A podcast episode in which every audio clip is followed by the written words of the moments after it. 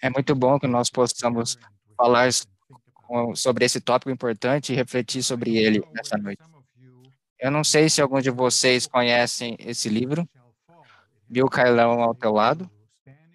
Foi traduzido para espanhol, português, e conta a história incrível da minha família. Meu avô e meu pai, durante a Segunda Guerra Mundial, na Alemanha nazista, e como Deus, de forma tremenda, os conduziu e os guiou e os protegeu. E é uma, um livro fascinante e muito encorajador. E se você não tem esse livro, talvez você deva é, dar uma olhada nesse livro e lê-lo. Mas eu te aviso, não comece a ler esse livro antes de ir para a cama à noite, antes de dormir, porque uma vez que você começar a ler esse livro, é muito difícil colocar ele para o lado de novo, porque a história é verdade e é fascinante, a leitura é fascinante. Mas as boas novas são que Jesus Cristo ainda está vivo hoje, amém? Ele ainda está ativo, ele ainda pode fazer os mesmos milagres e nos guiar assim como ele fez em anos anteriores. E eu posso contar muitas histórias fascinantes de como Deus conduziu nossa família e outras pessoas apenas nos últimos meses e semanas desse ano e do ano passado. E as boas novas são que Jesus Cristo ainda está vivo. As boas novas são que Jesus é o mesmo, não importa onde você mora, no Brasil, no Peru, no Chile, não importa onde você esteja na América do Sul, ele é o mesmo Jesus Cristo, aqui na América do Norte, na Europa e qualquer lugar onde nós estejamos. E isso realmente é um pensamento confortante. Então, é muito bom estar com vocês essa noite. É, foi me pedido que eu falasse sobre a identidade adventista, e eu vou fazer isso em um momento, daqui a pouquinho. Mas como eu tenho muitos membros de igreja aqui, anciãos, eh, pastores, que estão nos assistindo essa noite, eu pensei que eu poderia começar com uma pequena história. A história diz que um jovem, um pastor jovem, começou seu ministério e ele foi mandado pregar em uma pequenina igreja bem na zona rural, bem longe. E ele nunca havia ido nessa igreja. Ele não conhecia ninguém nessa igreja. Ninguém o conhecia. Então ele estava um pouquinho ansioso, nervoso, viajando pra, por viajar para aquela igreja para sua primeira pregação. E ao viajar por essa rodovia bem longa, esse caminho bem longe, bem empoeirado, bem para o fim, fim da zona rural, ele descobriu essa igreja, encontrou essa igreja finalmente, e quando ele chegou lá, ele ficou surpreso. Ele viu que ninguém estava lá. Não havia diáconos para recepcioná-los na porta, não havia crianças dentro da igreja, não tinha ninguém tocando música, piano. Ele entrou na igreja e a igreja estava vazia, exceto por um senhor idoso que estava sentado na primeira fila. Então, esse pastor jovem estava um pouquinho irritado e ele não sabia o que fazer. E finalmente ele reuniu toda a sua coragem ele foi até a primeira fila, é, até esse senhor idoso, e disse: Com licença, senhor. Eu sou um novo pastor aqui e eu estou aqui para pregar hoje, mas eu vejo que a igreja está vazia. Então, o que nós vamos fazer? E o senhor idoso graciosamente sorriu ao pastor jovem e disse: Sabe, eu sou apenas um fazendeiro velho, idoso. Eu não sei muito de teologia, mas uma coisa eu sei. Se eu viesse para minha fazenda e visse que todas as minhas vacas é, tinham fugido, exceto uma, eu ainda daria para essa uma vaca algo para comer. Bom, isso é sabedoria, é um conselho sábio. Então o pastor jovem ficou animado, ele foi para o púlpito e ele começou a pregar e ele pregou e pregou com todo o coração e ele pregou tudo que ele havia aprendido no seminário e ele pregou e pregou e pregou um sermão bem longo. E no fim do seu sermão, ele foi até a porta para dizer tchau para as pessoas, para despedir delas. E essas pessoas eram apenas esse senhor idoso. Então, o senhor idoso foi até a porta, é, cumprimentou, deu um aperto de mão. E agora o pastor jovem está um pouco curioso. E ele pensou: ah, eu gostaria de saber se ele gostou do meu sermão, como é que foi. E então ele perguntou para o senhor idoso: é, me diga, é, você gostou do sermão? Como é que foi? E o senhor idoso disse, é, de forma graciosa, olhando para ele, ele sorriu e falou: Sabe, eu te disse, eu sou apenas um fazendeiro idoso. Eu não sei muito de teologia, mas uma coisa eu sei. Se eu fosse para minha fazenda e visse que todas as minhas vacas tinham fugido, exceto uma, eu ainda daria para essa uma vaca algo para comer. Mas eu não daria para aquela vaca tudo de uma vez para ela comer, toda a comida de uma vez. Agora, isso é sabedoria, e então eu não vou dizer para você tudo que há para se dizer sobre a teologia adventista. Nós não temos tempo para fazer isso hoje, essa noite, para cobrir tudo que tem a ver com a teologia adventista. Mas o que eu vou fazer nessa noite é eu vou refletir com você sobre dois aspectos muito importantes que dizem respeito ao que significa ser adventista do sétimo dia. Dois aspectos que são típicos e essenciais para um adventista do sétimo dia. Quando nós falamos sobre a identidade adventista, com frequência nós focamos nossa atenção em alguns pontos doutrinários, em coisas que nós fazemos. Nós não comemos porco, nós não bebemos álcool, nós guardamos o sábado, e etc, etc. Mas nossa identidade adventista não é derivada tanto do que nós cremos, mas também é formada pelo que nós vivemos do que cremos. Então, o que nós, como adventistas, vivemos, como se nós crêssemos que Jesus vai voltar em breve, será que nós fazemos isso? Será que nós, adventistas do sétimo dia, vivemos o sábado de tal forma que outros possam ver que isso é realmente um dia especial de alegria e bênção para nós? Será que nós vivemos um estilo de vida como o adventista do sétimo dia, que é moderado e que é modesto? Mas ainda assim nós somos pessoas generosas que amam compartilhar qualquer coisa que Deus nos deu com as pessoas que estão em necessidade. Será que nós, pessoalmente, como membros do Adventismo do sétimo dia, somos transformados pelo Evangelho da graça de Deus? E será que nós estamos nos tornando mais como Jesus em nosso caráter, em como nós agimos e vivemos em nossa forma de agir? Será que nós apenas lemos a Bíblia para nós mesmos? Ou será que nós, na verdade, começamos a praticar as coisas exatamente que nós lemos na palavra de Deus? Veja, nossa identidade como adventista do sétimo dia é, não é encontrada exatamente no que nós fazemos, mas em quem nós somos e, e nós praticarmos o que nós sabemos. E isso se torna visível e mostra é, quem nós somos como adventistas do sétimo dia. Então, considerando essa introdução, agora deixa eu passar para os dois pontos que eu gostaria de refletir com vocês sobre eles nesta noite, que são essenciais para todo adventista do sétimo dia. Ok, vocês estão prontos para os dois pontos? Eu não tenho uma apresentação de PowerPoint hoje à noite.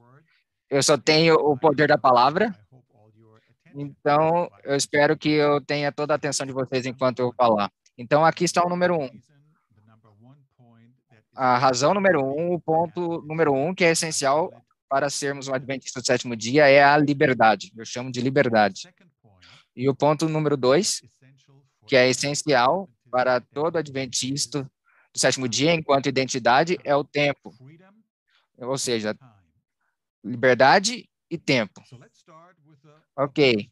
Então, vamos começar com o óbvio. Vamos começar com a liberdade primeiro.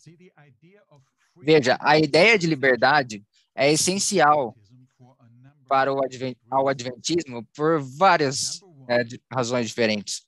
É, número um, a igreja adventista é realmente uma igreja de crentes. Às vezes, isso é chamado de uma igreja livre. Veja, nós, como adventistas do sétimo dia, não somos uma igreja estatal, onde os membros são admitidos através do batismo de crianças, porque eles nasceram naquele país em especial. E eles se unem à igreja daquele estado, daquele país, daquela nação. Nossa igreja é uma igreja em que nós cremos e praticamos o batismo dos crentes por imersão. E essa é uma escolha livre que toda pessoa tem que fazer em sua vida. A escolha de seguir a Jesus Cristo e se unir à sua igreja de forma livremente. Ninguém é forçado a ser um adventista do sétimo dia. Ninguém está sendo introduzido dentro da igreja adventista do sétimo dia contra a sua vontade. É uma escolha livre que todo mundo faz. E essa ideia de liberdade é realmente importante, porque ela mostra que nós temos uma decisão que é livre, nós temos uma, a liberdade de escolha, e isso é algo que é muito atrativo para muitas pessoas modernas na nossa época. Eles é, se identificam com isso, e normalmente eles preferem uma igreja assim, uma identidade assim, do que uma igreja que te força você a aceitar alguma coisa sem ter a oportunidade de simplesmente escolher aquilo, primeiro de tudo. Quando eu era um pastor na Alemanha, eu fui transferido é, para uma igreja que havia sido acabado de construir, construída.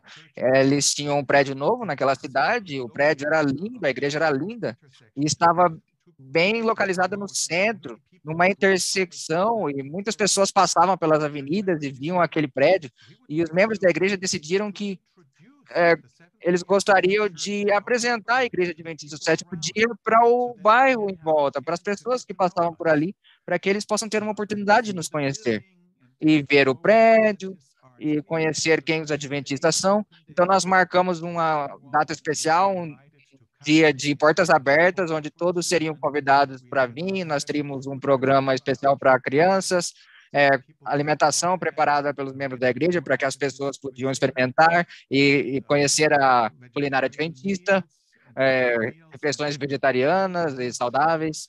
E nós tivemos um tour que as pessoas faziam pelo prédio da igreja, onde nós também compartilhávamos um pouco sobre a nossa fé e nós mostramos, também tínhamos literatura que eles podiam levar para casa. E o tour passava pelo centro do santuário, pelo santuário principal da igreja, e mostrava para eles que o púlpito estava no centro da, da plataforma, não estava em algum lugar no canto, mas estava no centro. É, e no púlpito havia normalmente uma Bíblia aberta. Isso significava que a palavra de Deus é central para a nossa crença e que a pregação da palavra de Deus está nas, no centro do, da nossa adoração. Então eu apontava para eles o batistério, onde os, os crentes eram batizados e a maioria das pessoas nunca haviam visto isso. Eles estavam acostumados com o batismo de crianças, com aspersão ou outras coisas, mas eles nunca haviam visto um tanque de bat... um tanque batismal de crentes. E quando eles ouviram isso, todas as pessoas é, que não eram adventistas disseram: Nossa, realmente gostamos disso. Isso é algo que nós realmente apreciamos, porque vocês levam a sério a liberdade de escolha de uma pessoa e a escolha deliberada que uma pessoa faz ao decidir pela sua fé. Então, a liberdade é realmente um, um aspecto importante para todos os adventistas do sétimo dia. E essa a liberdade de se unir à Igreja Adventista do Sétimo Dia também está conectada com outro aspecto fundamental da nossa identidade adventista, e, e esse aspecto é que nós afirmamos como igreja adventista do sétimo dia, nós é, valorizamos uma separação entre igreja e Estado. Nós temos essa convicção. Sabe, é, nessa crença, na realidade, nós estamos mais próximos, não de Martin Lutero e, e Calvino e Zwingli e os grandes reformadores da reforma protestante, mas estamos mais próximos das pessoas que são chamadas de anabatistas. Os anabatistas eram os crentes durante a Reforma Protestante que não tinham os nomes famosos, mas eles estudavam a Bíblia e chegaram à convicção de que a Bíblia eh, não ensina o batismo de criança, o batismo de bebês, mas ensina o batismo de crentes, é, em que há uma decisão consciente. Jesus foi batizado quando ele era um adulto, ele tinha 30 anos de idade. Então, eles é, praticam o, o, batismo de crentes. Muitos dos anabatistas é, eram a favor de uma separação total entre igreja e Estado. A luterana, a igreja luterana, eles, na verdade, eles tinham uma proximidade com a igreja e Estado. E eles perseguiram os anabatistas. Havia muitos anabatistas que Jesus viria logo. Eles criam nisso. E há muitos anabatistas, é, não todos, mas alguns deles que também guardavam o sábado. Então, nós normalmente nós gostamos de nos chamar filhos da reforma, da reforma, herdeiros da reforma. Mas na verdade, nós estamos muito mais próximos dos anabatistas e do entendimento deles da Bíblia do que estamos de Martinho Lutero e Calvino e Zwinglio e dos famosos que normalmente nós gostamos de falar sobre eles. Então isso é algo muito interessante que tem que ver com a liberdade. A liberdade da igreja pessoal, da fé pessoal separado da igreja do Estado e da força do Estado. E isso me leva ao terceiro aspecto muito importante da liberdade, que é muito importante quanto à identidade adventista e tem que, tem que ver com a nossa salvação, soteriologia. É, como adventistas do sétimo dia, nós cremos que os seres humanos são livres o suficiente para decidirem se nós queremos aceitar a salvação e a graça de Deus pela salvação em Jesus Cristo somente. É, os adventistas do sétimo dia creem na liberdade de escolha. Eles creem na liberdade de escolha. Eles não creem na doutrina de predestinação. E nós não cremos na teoria da dupla predestinação. O que é isso, dupla predestinação? É algo que João Calvino e até Martin Lutero criam e ensinavam nos seus escritos. Os dois fizeram isso, e o Calvino ainda mais que Lutero. Eles diziam que Deus, desde a eternidade, na sua graça, predestinou, determinou, predeterminou quem será salvo. E Deus também, desde a eternidade, predestinou e determinou quem será perdido, quem se perderá. Então, nós temos uma predestinação dupla: uma predestinação para a salvação e uma predestinação para a condenação. E se Deus decidiu salvar, ninguém pode mudar isso. E se ele decidiu é, nos salvar, então, uma vez salvo, salvo para sempre. É, então você já ouviu essa expressão. Uma vez salvo, salvo para sempre. Essa é a teologia que está por trás disso. Nós, como adventistas do sétimo dia, não cremos nisso. Nós cremos que os seres humanos têm uma liberdade de escolha suficiente para que nós possamos decidir se nós queremos aceitar essa salvação ou não. E nós podemos escolher é, e podemos até mesmo escolher deixar Deus e abandoná-lo novamente. É, eu espero que ninguém faça isso, mas essa é uma possibilidade. A Bíblia diz que pode acontecer. Lutero e Calvino não criam que, quanto à salvação, é, os seres humanos têm uma liberdade de escolha. Na realidade, Lutero escreveu um livro em 1525 sobre a escravidão da escolha. Não há escolha livre, é determinado por Deus e, portanto, alguém é assim é salvo. Então, nós temos um entendimento bem diferente da salvação, que é baseado em nosso entendimento da liberdade. Nós cremos que um, a salvação de Deus está disponível não apenas para os eleitos, mas para todos, que é livre, que são livres para aceitá-la ou não. Então, esse é um aspecto importante da liberdade que é essencial para todos os adventistas do sétimo dia.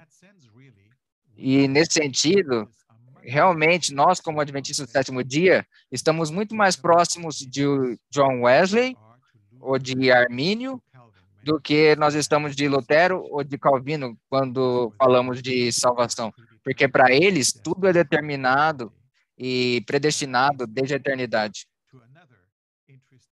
E assim, vamos a um terceiro aspecto da liberdade, que é essencial para a identidade adventista, que é os adventistas do sétimo dia creem que Jesus nos libertou do poder do pecado. Nós não temos que ser escravos do pecado. Nós podemos é, clamar por seu poder e a liberdade pelo pecado. Nós somos pessoas que foram libertadas, que foram salvas, que foram redimidas pelo, pela ação graciosa de Deus. E, portanto, portanto, porque somos pessoas livres, que experimentamos a salvação, graça, é, a graça da salvação de, através de Jesus Cristo somente, nós temos a certeza da salvação. E, portanto, portanto, porque nós temos a certeza da salvação, nós estamos livres para realmente guardar os mandamentos de Deus e vivermos como seus filhos.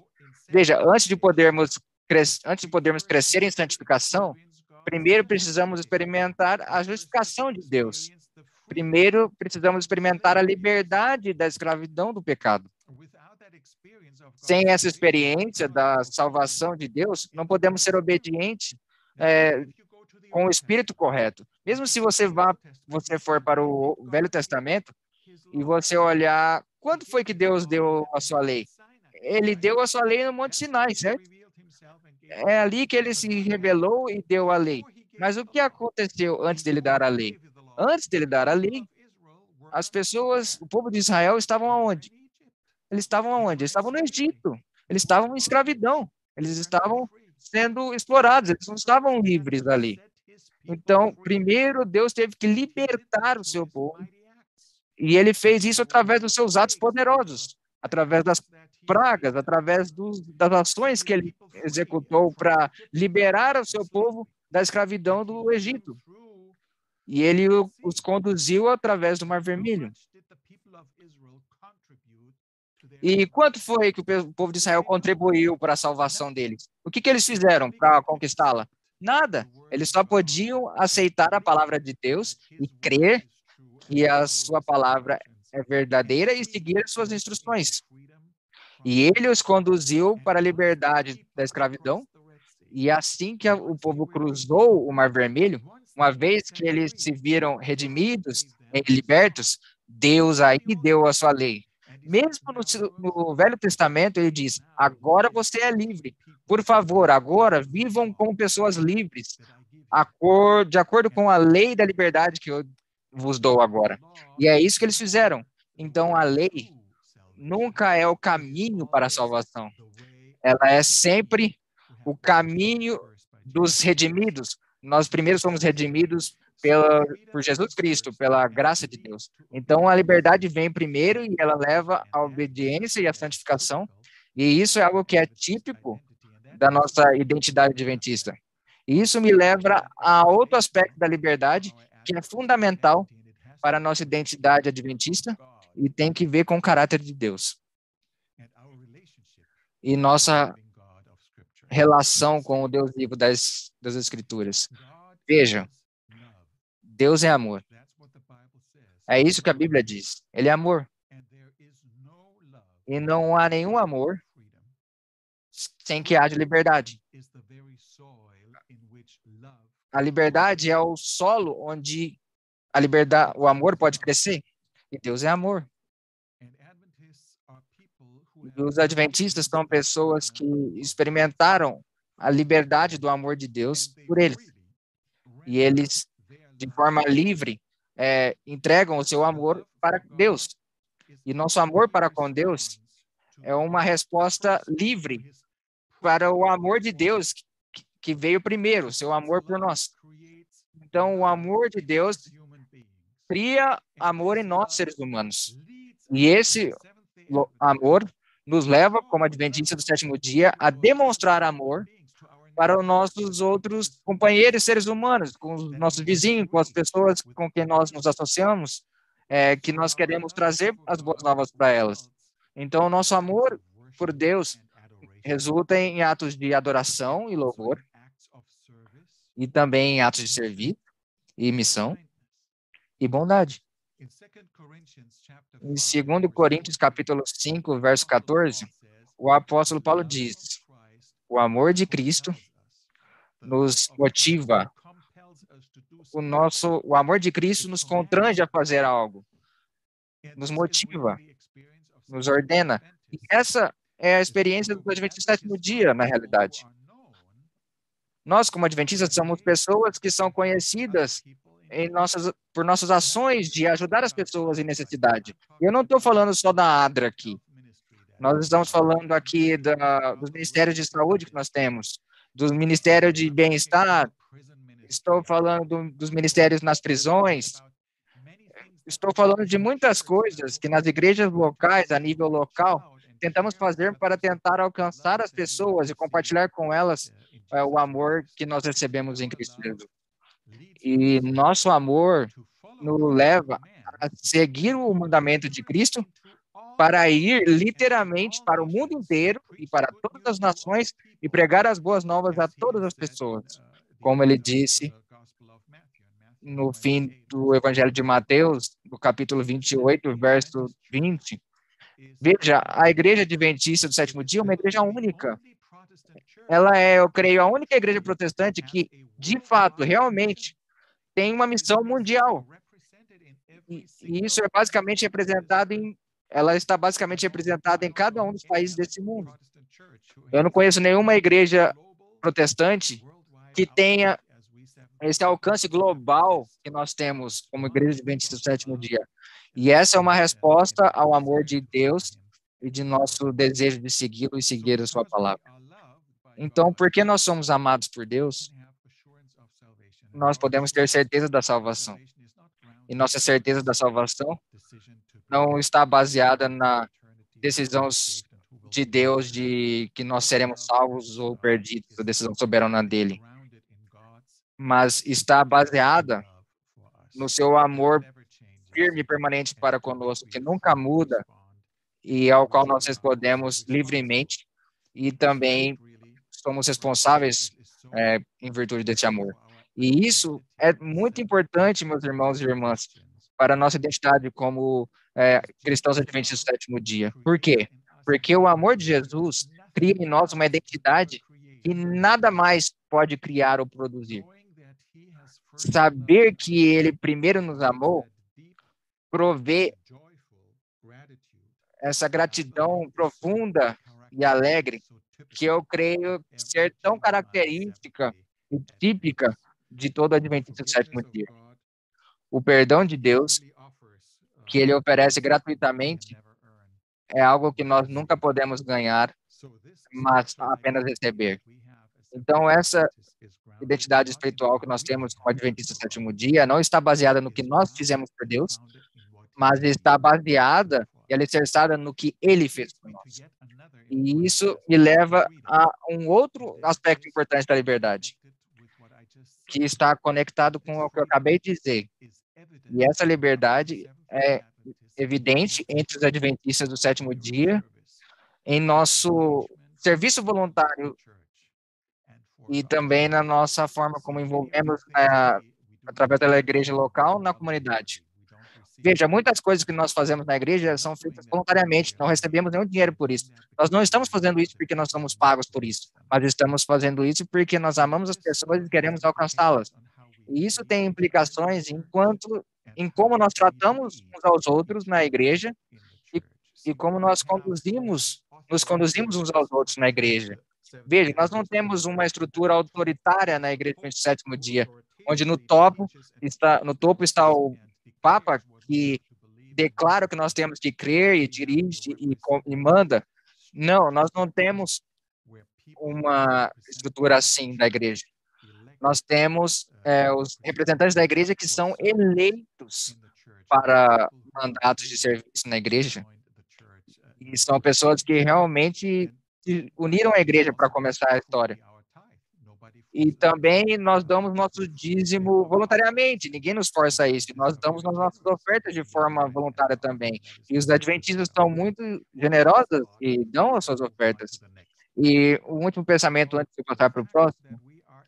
Veja, o fato de nós sermos uma igreja que você, a, a qual você se une de forma livre, também significa que você também está livre para sair da igreja. Se você não se identificar mais com o que a igreja adventista do sétimo dia crê. E isso realmente é outro aspecto dessa mesma liberdade. E é lindo, porque esse aspecto mostra que a igreja adventista do sétimo dia não é uma seita, não é um, uma seita fechada. Se você fosse membro de uma seita, você não teria essa liberdade. Eles te forçariam você a ficar, eles te perseguiriam se você tivesse uma opinião diferente. Não, nós damos essa liberdade para todos, para que se unam a nós uh, de forma livre e também para nos deixarem, se eles não se identificarem conosco, e não crerem mais no que nós cremos. E eu acho que esse é um aspecto lindo da liberdade que também tem que ver com o que nós estávamos falando. E isso me leva para o terceiro aspecto principal da identidade adventista sobre o qual eu gostaria de falar com vocês essa noite. E isso é o tempo. Quando nós falamos sobre o tempo, há dois aspectos do tempo que são essenciais para os adventistas do sétimo dia. O primeiro aspecto do tempo é o sábado, o segundo aspecto do tempo é o tempo profético. O sábado e o tempo profético. Vamos uh, analisá-los brevemente. Vamos começar com o sábado. A propósito, ambos os aspectos já in, estão indicados no nosso próprio nome. Nós somos chamados adventistas do sétimo dia. Igreja Adventista do sétimo dia. Então, o sétimo dia é o sábado, claro. E adventistas significa o retorno de Cristo Jesus. E isso está ligado às profecias proféticas, as profecias, o tempo profético da Bíblia. Então, esses dois aspectos estão indicados no nosso nome. Então, vamos analisar o sábado primeiro. Veja, o sábado é um dia onde os adventistas do sétimo dia, homens e mulheres, são abençoados é, guardando esse dia. O sábado molda nossa identidade de forma muito distinta toda semana. Estabelece o ritmo da vida, de certa forma, o ritmo do trabalho e descanso adequado. E o sábado revela para nós que o tempo com Deus a comunhão com Deus é mais importante que qualquer trabalho que nós possamos fazer. E o sábado nos lembra, claro, de nossa origem, de onde nós vimos, viemos. Nós não somos o produto de, do acaso cego, de processos evolutivos por um longo período de tempo, onde tudo vai só melhorando e melhorando. Não, nossa origem está na escolha deliberada e vontade de Deus deliberada. Nós somos criados à imagem de Deus. E, portanto, todo ser humano tem dignidade e valor. E a vida é santa. E essa santidade é essencial para toda a dia. E assim como Deus descansou no dia sétimo da criação, nós também devemos seguir o seu exemplo e guardar o sábado. E o sábado também nos lembra, nos lembra que a nossa atividade humana não depende da nossa performance, do nosso desempenho, de quanto nós trabalhamos, de quanto nós produzimos e no que nós somos capazes de fazer, mas está baseada na graça de Deus, na vontade de Deus, de que nós devamos existir. Veja, mesmo antes de Adão e Eva começar a trabalhar, primeiro eles gastaram tempo com Deus no sábado. E depois desse tempo santo que nós passamos com Deus, tudo é significado. E no meu livro mais recente, não sei se vocês já ouviram, é chamado Vivendo por Deus. É, o livro fala das virtudes da vida cristã. Tem um capítulo inteiro que eu escrevi, o capítulo 11, que fala da beleza do sábado para a nossa fé hoje e também para a nossa fé como adventista do sétimo dia. E se você quiser ler um pouco mais sobre o significado e o, a beleza do sábado para nossos nossos dias, para as pessoas que vivem no tempo atual, essa é uma leitura muito boa que vai te dar algumas ideias sobre isso. Veja, se você pensa sobre a identidade dos adventistas do sétimo dia e o sábado, o sábado não é apenas uma celebração do sétimo dia. Claro que é, mas o sábado é muito mais que isso. O sábado, corretamente entendido, estrutura e molda a forma como nós vivemos durante toda a semana. Então, você não pode guardar o sábado e se você trabalhar a semana inteira até a exaustão. E daí você cai morto na sexta-noite e você não tem força nenhuma e você dorme o sábado, o sábado inteiro. E você perde toda a bênção do sábado. Se você quer realmente experimentar o sábado de forma plena, você tem que se começar a se preparar desde o primeiro dia da semana para o sábado, para que você possa realmente celebrar o sábado como ele deve ser. E então o sábado vai derramar a sua bênção, e a sua graça e a sua energia para todos os dias da semana. E você vai ter força para fazer o seu trabalho durante a semana. E ao mesmo tempo você vai começar a se preparar para começar a guardar o próximo sábado, a forma que Deus é, gostaria que fosse. Então, o sábado nos ensina que nós não somos dominados e é, guiados pelo consumismo, ou que nós temos um diferente sistema de valor, sistemas de valores diferentes que regulam o nosso descanso. O sábado é realmente um dom, um dom divino que nos dá uma estrutura extraordinária para nossa vida, que dá um ritmo divino, de certa forma, para a forma como nós vivemos. É um sinal de redenção e graça e salvação. E sábado mostra que nós temos diferentes valores, que há diferentes coisas que são importantes para nós.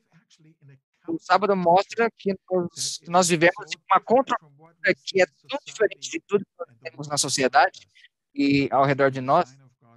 E é um sinal da graça de Deus, onde ele cessa da pressão do trabalho e nós adoramos uma vez por semana e temos tempo para refletir e ter comunhão com outros crentes e adorar a Deus na igreja. Então, o sábado é,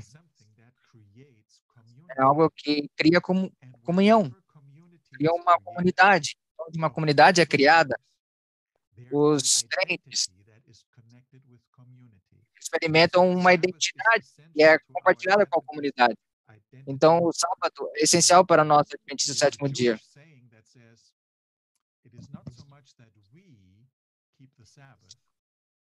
Não é tanto o fato de que nós guardamos o sábado, mas o sábado nos guarda. Essa é a experiência que nós, Adventistas do sétimo dia, temos vivido. E se realmente queremos guardar o sábado, e ela nos, o sábado então nos dá uma nova identidade. A propósito, o sábado também aponta para o futuro, não apenas para o passado, para a nossa origem, mas também aponta para o futuro. Nos lembra que nós pertencemos a Deus e que na nossa nas nossas tentativas de guardar o sábado como um dia santo e de descanso, a nossa fidelidade, o nosso amor a Deus também é consagrado. Então, o sábado se torna, de forma significativa, uma conexão de que nós servimos ao verdadeiro Deus. E é exatamente por essa razão que o sábado vai ter um papel fundamental nos eventos finais da história desse mundo. Quando então o caráter de Deus é contestado e então a nossa lealdade a Deus é desafiada. E esse, então, é o significado do sábado no fim dos tempos. O segundo aspecto do sábado no quesito tempo, que é o pro, tempo profético. E é o meu ponto final aqui. E quando eu digo aqui o, o tempo profético final, eu me refiro às profecias bíblicas do livro de Daniel, do livro de Apocalipse, que nos dão uma perspectiva da história do mundo e de forma única e explica para nós de forma única como nós somos, então, um adventista do sétimo dia, E como nós podemos, como adventistas do sétimo dia, compreender esses tempos proféticos a partir do livro de Daniel e Apocalipse e o cumprimento das suas profecias? Aqui, então, Deus nos, nos permite termos de forma contemplativa o grande conflito entre Deus e Satanás. E nós somos ensinados de como devemos viver. E isso traz um significado todo especial sobre nosso estilo de vida, porque como viveremos nos tempos finais da nossa história, da história desse planeta. Existe um significado histórico, profético, importante na compreensão dos adventistas do sétimo dia e nos sinais dos tempos. E especialmente nos tempos em que nós estamos vivendo. E isso nos coloca num momento muito especial na história desse mundo. E essa compreensão dos tempos proféticos, se você realmente pensar nisso, tendo Jesus como centro, então os, as profecias de tempo do livro de Daniel que colocam Jesus ao centro e também do livro do Apocalipse, então, agora nós não apenas de uma forma, de uma curiosidade extraordinária para querer saber sobre os eventos futuros, mas ela nos aponta e nos leva a proclamar Jesus Cristo, que ainda não o conhecem, ainda não aceitaram ele. A propósito, nós nós nós não sabemos eles, eles não saberiam dizer que nós somos adventistas do sétimo dia, que nós somos o remanescente, exatamente sem essa compreensão do tempo profético. Então, as escrituras apontam para nós da nossa identidade, quem nós somos como igreja, como adventistas do sétimo dia. E esse tempo profético que tem sido profetizado do livro de Daniel até o livro do Apocalipse, que traz uma mensagem mundial para todo o mundo, para todos os lugares, e os adventistas do sétimo dia, então, de forma única, com essa característica que é apresentada no livro Daniel, de Apocalipse, no espírito de profecia, a paciência dos santos. Essas características apresentam o que significa de fato ser um adventista do sétimo dia vivendo nos últimos tempos. E isso tudo ajuda os adventistas do sétimo dia a lidar e a atuar de forma responsável no momento em que nós vivemos, como mordomos fiéis a Deus, de forma cuidadosa, conseguirmos com, compartilhar isso com outras pessoas. É, a maneira como vivemos, aquilo que comemos, aquilo que é, bebemos, a maneira que nos vestimos, o nosso estilo de vida, porque entendemos que o nosso corpo é o templo do Espírito Santo. E nós sabemos que a saúde física afeta de forma significante a nossa saúde espiritual também. Nós somos adventistas do sétimo dia, pessoas que conscientemente procuram evitar tudo aquilo que vai fazer mal para o nosso organismo, para o nosso corpo. E poderíamos continuar ainda falando mais e mais sobre isso, mas deixe-me concluir apenas dizendo que e eu sei que haverá algumas perguntas. Deixe-me apenas dizer, antes de concluir, que como adventista do sétimo dia, um cristão adventista do sétimo dia, nós temos uma identidade que é carregada e é dirigida pela a esperança do advento, a esperança de que Jesus em breve estará voltando, que ele nos ama. E ao pregarmos a mensagem do evangelho eterno, assim como diz no livro do Apocalipse, isso faz parte de quem nós somos, da nossa identidade, um, povo com esperança. E nós somos, na, na verdade, agentes de esperança. E nós trazemos, então, reconciliação às pessoas com as quais nos relacionamos, que nós somos pacificadores, que trazemos, então, o shalom a, para, de Deus para as pessoas, o Shabat de Deus para outras pessoas, e refletimos, então, o caráter de Deus para todos aqueles ao nosso redor. Então, o que nós podemos dizer para ah, resumir tudo isso é que o sábado faz parte da nossa identidade, o amor de Deus é central na nossa vida, no nosso estilo de vida, e o amor de Deus é o objetivo final da identidade adventista.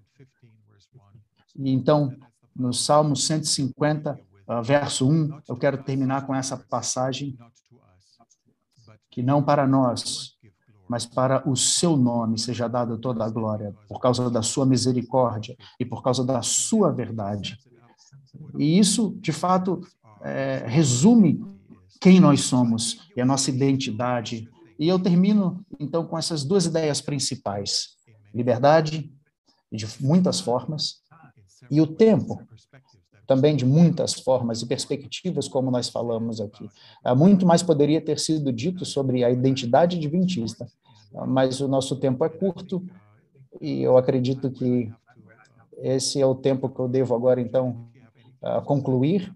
E se vocês tiverem algum tipo de pergunta, ficarei feliz em poder interagir com vocês e dialogar com alguma das perguntas que vocês têm. Que Deus possa tenham que vocês possam, que Deus possa abençoá-los e que vocês possam de fato viver com os seus vizinhos, com os seus amigos, colegas, e que Deus possa guardá-los e abençoá-los. Amém. chegar a uma conclusão e se tem alguma este é o momento em que temos que chegar a uma conclusão ustedes respondiendo alguna de las preguntas que tengan, que Dios bendiga sus ministerios para Dios donde sea que estén en las iglesias. Pastor. Y con sus colegas y que Dios ricamente los bendiga. Sí, muchas gracias, Pastor Frank Hassel, por esta excelente presentación, por la oportunidad. Muito obrigado, Pastor Hassel, por essa excelente y apresentação. Nuestra identidad adventista. El, el doctor Hassel, para quienes se han integrado después de la transmisión, él es director asociado del Instituto de Investigación Bíblica de la Asociación General. Es una persona preparada y que en esta ocasión está instruyéndonos Muchas gracias, en este aspecto muy Frank Hassel importante. por esta excelente presentación. Hay una repetición. La oportunidad de Obrigado pela oportunidade. Fortalecer nuestra identidad adventista. El, el doctor Hassel, gracias Temos uma primeira pergunta. Temos a primeira pergunta, que diz assim: Como a diversidade cultural desafia a identidade teológica adventista?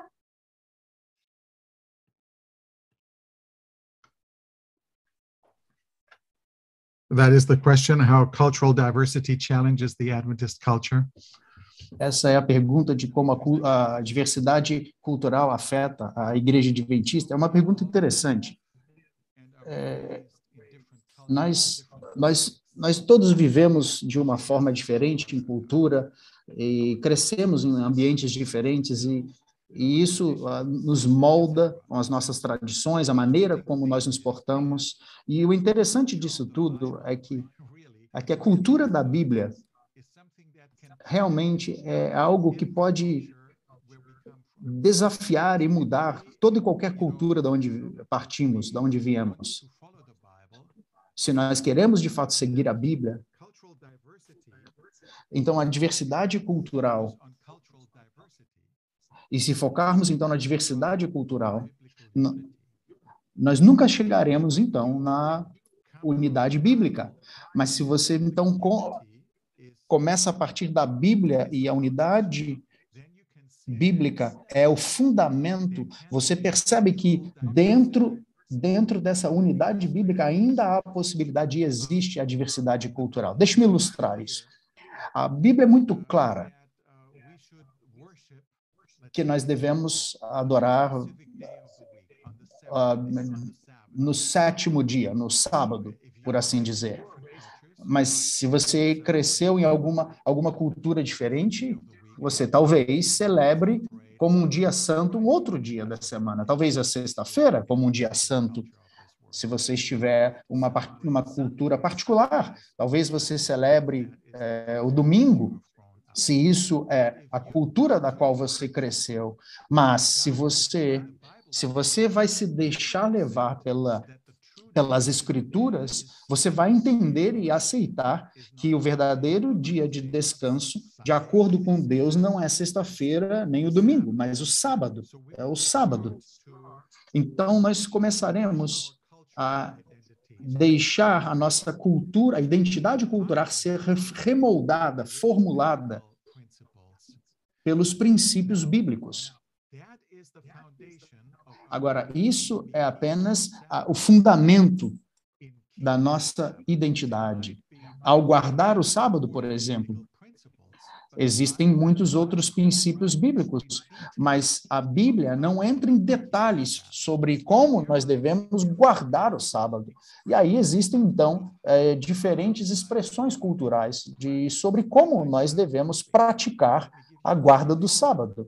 Deixa eu lhe dar um exemplo diferente. Você sabe que a Bíblia nos diz que nós devemos honrar pai e mãe, os nossos pais. É um dos, dos mandamentos, assim como o quarto mandamento do sábado. E esse é um mandamento universal, que é válido para todos os povos ao redor do mundo. Mas de cultura a cultura, como eu honro os meus pais, pode ser expressado de uma maneira um pouco diferente. Se eu estiver na Ásia, pode ser que eu expresse uh, o meu respeito, a minha honra aos meus pais de uma maneira um pouco diferente do que se eu tivesse sido se eu tivesse crescido na Europa ou na América do Sul. Mas ainda assim, cada pessoa é chamada para honrar pai e mãe e também de guardar o sábado como um dia santo. Então, essa, essas diferenças da diversidade cultural, e se você focar nisso, nós nunca chegaremos na unidade, mas se partirmos do princípio das escrituras e da cultura bíblica e permitirmos que ela permeie todas as outras culturas e leve ao enriquecimento da diversidade que nós trazemos para a nossa fé, baseado, calcado pela unidade bíblica. Então, eu acredito que essa seria a minha resposta para essa pergunta de forma específica. Muitas gracias, doutor. Muito obrigado, doutor Hassel, por esta resposta. Eu gostaria que os nossos seguidores na transmissão, acho que satisfez. A, a próxima pergunta diz assim: A seu ver, quais são as maiores ameaças que a igreja enfrenta hoje em dia e que põem em perigo a identidade adventista?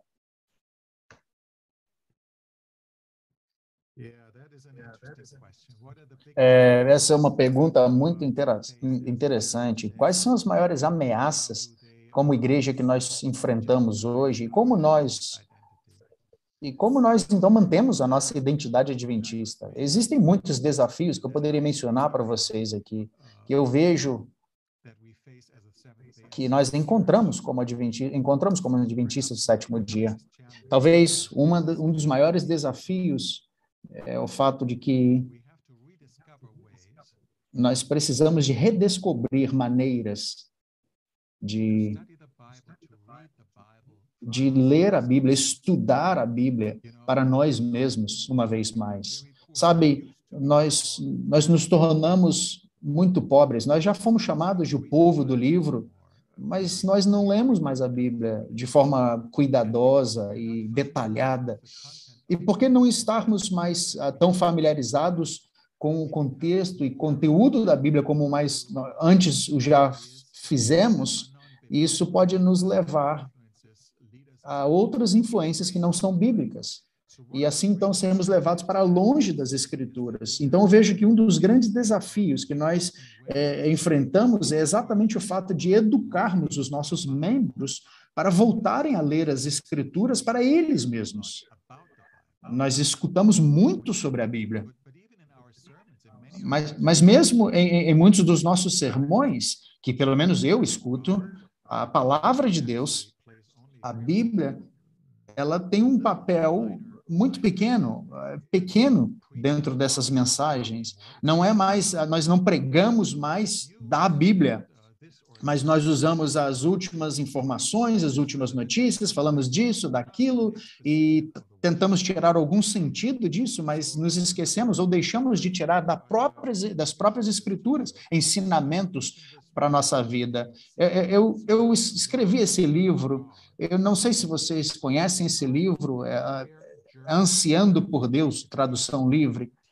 Ele é uma, de certa forma, um diário que vai te ajudar a ler a Bíblia por si só.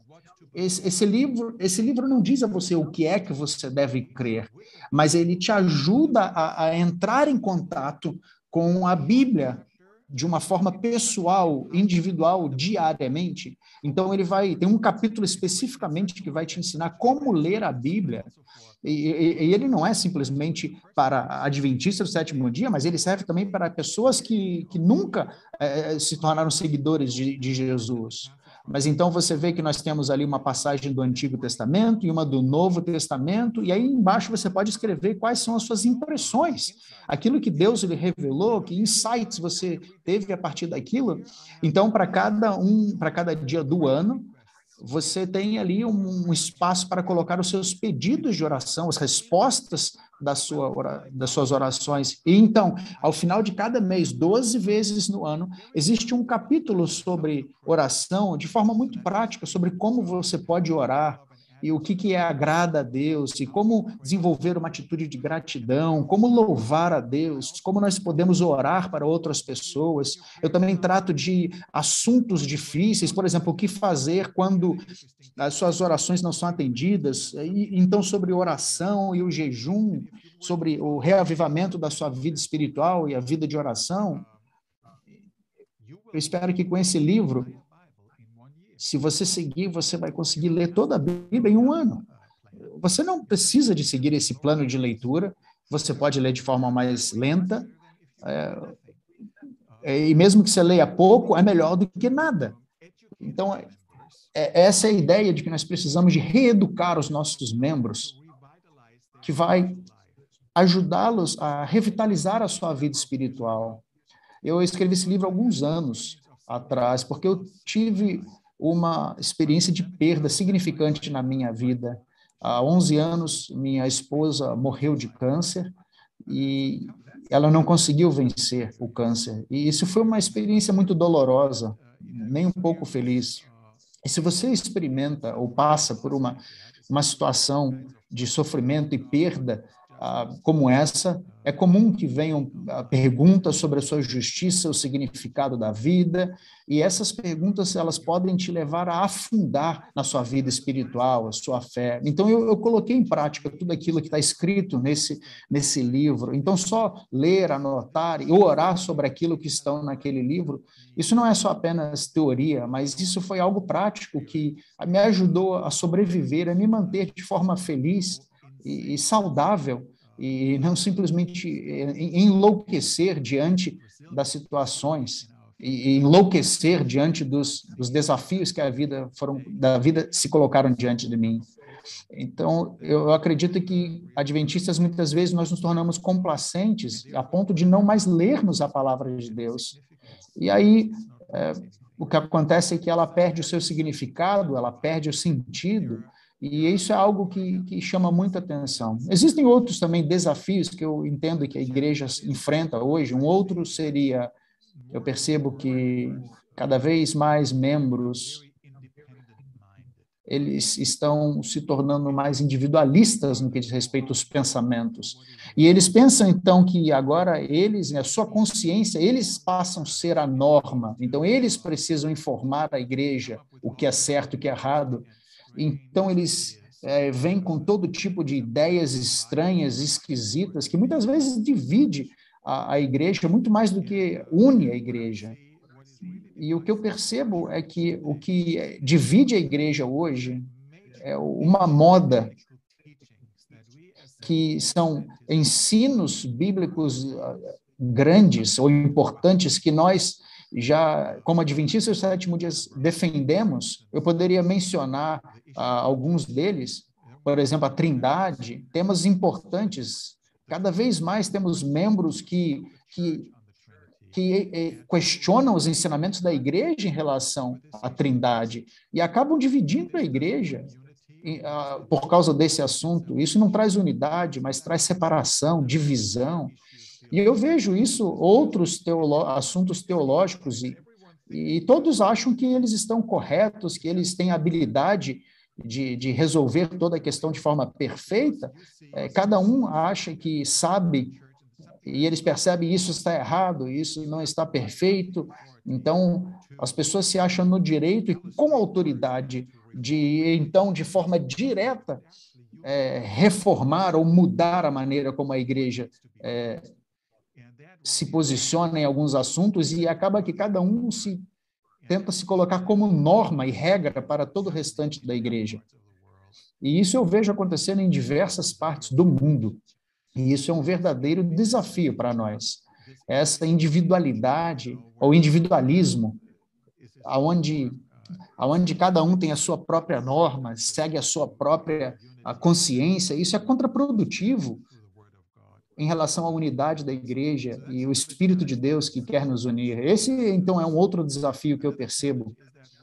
Uh, mais um desafio é que nós, nós, nós perdemos, por termos perdido o contato direto com a palavra de Deus, nós nos tornamos mais susceptíveis ou uh, facilmente influenciados pelas, pelas, pelas modas da sociedade e, e pelo mundo ao nosso redor. Então, acabamos de certa forma, importando a, a, cultura da sociedade para dentro da igreja. E isso também não traz benefícios ou sa é saudável para a igreja. E isso afeta, de certa forma, o caráter e o espírito da igreja. Então, esses seriam alguns desafios que eu percebo que a igreja adventista sofre hoje, mas talvez a maior de todos, no nível pessoal, é a falta de comprometimento da nossa vida individual com Deus. Então, se lermos a Bíblia e se buscarmos a Deus diariamente, através da oração e leitura da Bíblia, então nos tornaremos cada vez mais semelhantes a Jesus. Muito obrigado, Dr. Frank Hassel. Nossos participantes que estão conosco lembraram que o Dr. Frank Hassel é diretor associado do Instituto de Pesquisa Bíblica e ele teve a gentileza de compartilhar este tema tão relevante para todos nós. Lembramos também que na parte superior do chat no YouTube há uma barra azul. Ali vocês podem se inscrever, colocar os dados necessários para logo receber, receber um certificado por sua participação neste curso teológico. Vocês têm que fazer isso todos os dias, são três dias, então animamos vocês a fazerem a inscrição. Temos mais uma pergunta, Dr. Hassel. Aqui há um participante que diz o seguinte: um conhecimento maior e uma prática melhor das leis da saúde poderia ser considerada poderiam ser consideradas uma expressão do fortalecimento da identidade adventista neste tempo final?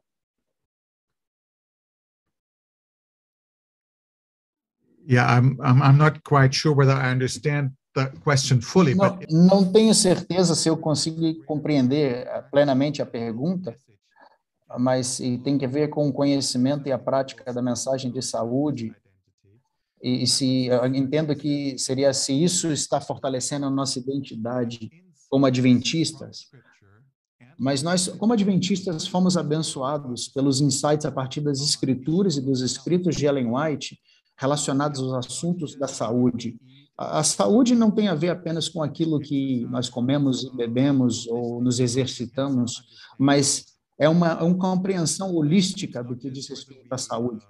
Não é apenas se nós comemos as coisas corretas, mas também precisamos de nos exercitar, se descansamos o suficiente, se nós temos uh, confiança uh, suficiente em Deus, se tomamos sol, ou etc, etc não tem a ver apenas com é, comer e beber, mas é uma mensagem é, coesa é, e ampla, aonde envolve várias partes da nossa vida. Nós somos muito bons em enfatizar aquilo que nós somos bons. Por exemplo, se se nós somos uh, fortes, convictos vegetarianos ou veganos, mas nós amamos comer bolos e doces e então, esses, esses, esses doces veganos, e sabemos que esse açúcar faz mal para a nossa saúde, e eu também poderia mencionar algumas outras coisas, e nós devemos, então, ser cautelosos e, e, tomar cuidado com aquilo que a gente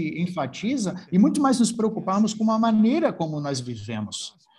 Então, se ele é de fato o braço direito da mensagem do evangelho, como que essa mensagem de saúde, ela vai poder nos ajudar ou a fortalecer a nossa saúde, a restaurar a nossa saúde? Então, poderemos a, ensinar as pessoas como elas se tornarão mais saudáveis, mais a, mas a saúde é, plena, ela não é a resposta, a solução final para todos os problemas. Você pode viver até cinco, seis, sete anos a mais do que o restante da população, mas se você não tiver a alegria na sua, na sua comunhão com Deus, se você não receber a satisfação do que significa receber uh, o perdão de Jesus, isso torna você uma pessoa amarga, uma pessoa que fica olhando para os, para os outros ao seu redor e procurando erros e defeitos dessas pessoas, e se você se tornou uma pessoa que não não atrai as pessoas e o seu caráter e a sua personalidade não atrai as pessoas para perto de você e de Deus, então a mensagem da saúde ela perde um pouco do seu sentido. Ela precisa de ser integrada e afetar todas as áreas da nossa vida da nossa vida. Então, é nesse sentido, é, ela, ela pode ser um, uma ferramenta muito importante que vai fazer a diferença e, e trazer benefícios junto com a mensagem da Bíblia, de forma plena e, de certa forma, vai vai se relacionar com uma bondade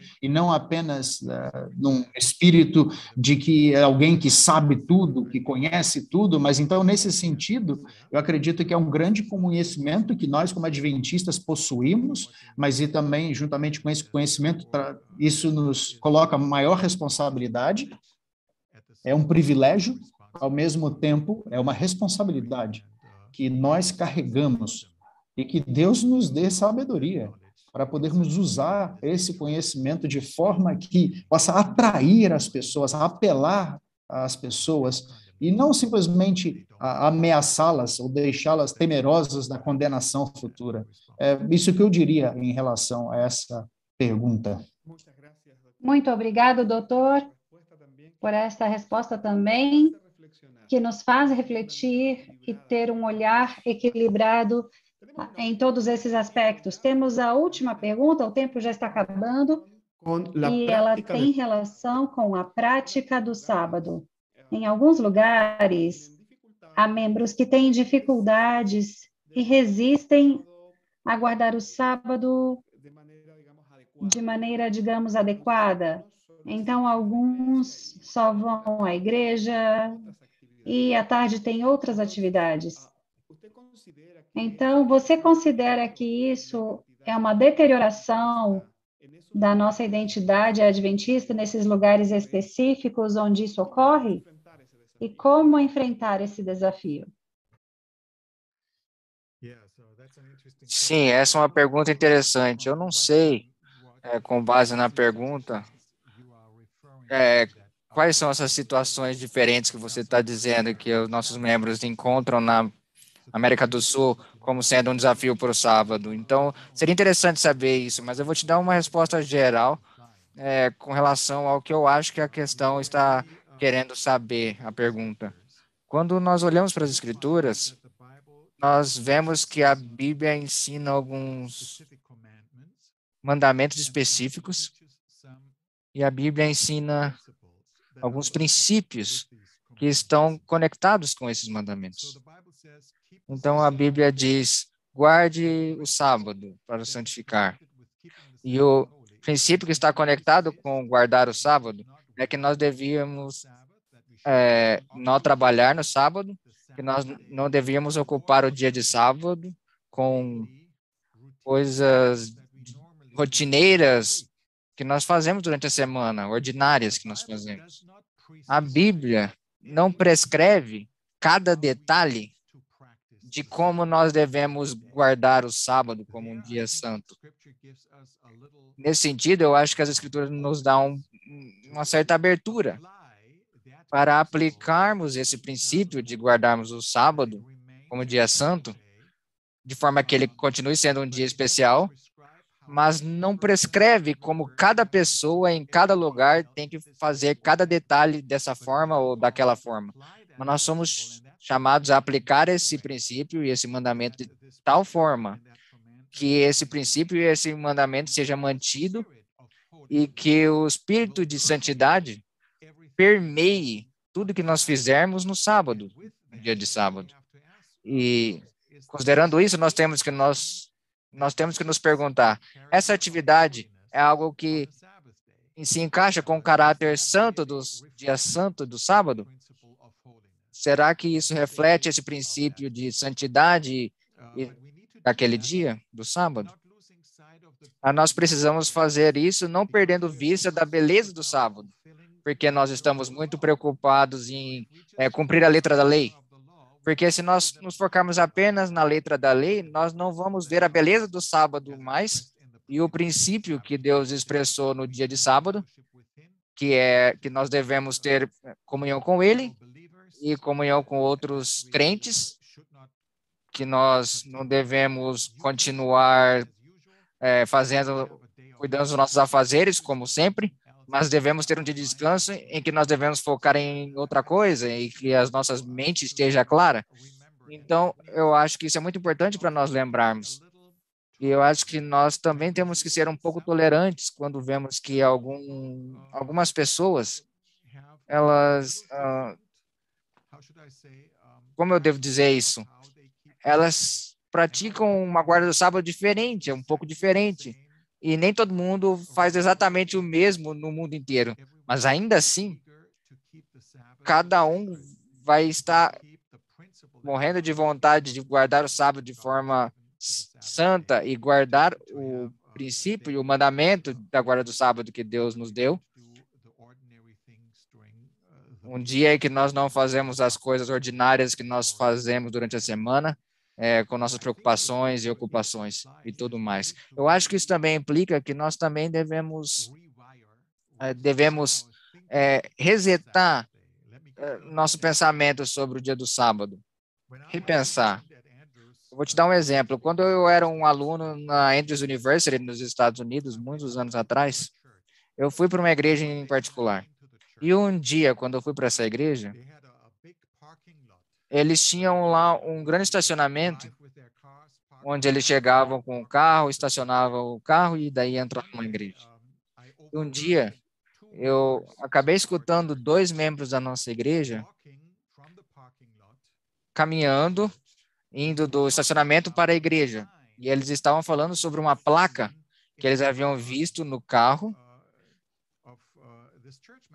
de um dos membros da igreja. Então, o membro da igreja veio para o uh, estacionamento e na janela do seu carro ele tinha uma placa à venda. Então, ele queria vender o seu carro. E o membro da igreja, o outro membro da igreja, viu esse, essa placa e eles estavam andando juntos agora, saindo do carro e indo para o prédio da igreja. E um dos membros disse para o outro: Sabe, se hoje não fosse sábado, eu te pediria é, qual é o valor que você quer por esse carro. então ele estava pensando sobre negócios no dia do sábado porque ele viu a placa no carro. O placa não dizia, a placa não dizia quanto dinheiro que o dono queria pelo carro. Então ele perguntou para o dono: Ah, se não fosse sábado, eu gostaria de te perguntar quanto você gostaria é, por esse carro. E a outra pessoa disse como resposta: Se não fosse sábado, é, eu diria que eu gostaria de ter receber tanto e tanto por esse carro. Então, o que, que eles fizeram? Eles guardaram o sábado de fato?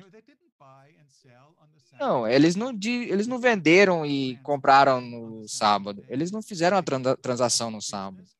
Eles não realmente efetuaram um negócio. Mas ainda assim, o pensamento deles estava centrado em negócios.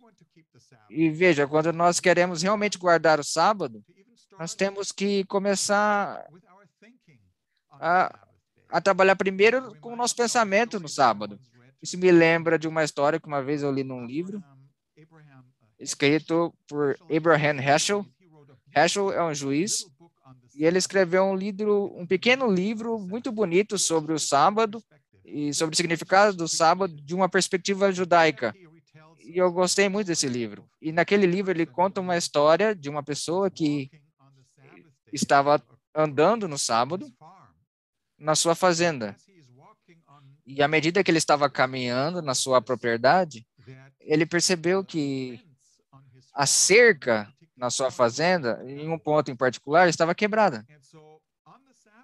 Então, no dia do sábado, ele começa a pensar naquele momento, como que eu vou consertar essa cerca aqui que está quebrada, que precisava ser consertada?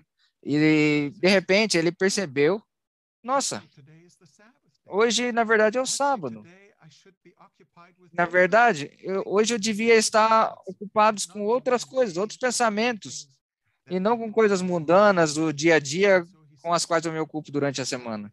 Então ele disse: Eu decidi, é, porque eu comecei a pensar sobre trabalho no sábado, eu não vou consertar esse buraco em especial na minha cerca. E isso vai ser um, uma lembrança perpétua de que no sábado eu não devo nem pensar sobre trabalho, mas que eu devo guardá-lo de forma especial e sagrada, de forma especial. Então, eu acho que há muito mais ah, que nós temos que pensar sobre guardar o sábado do que a regra de fazer isso e não fazer aquilo.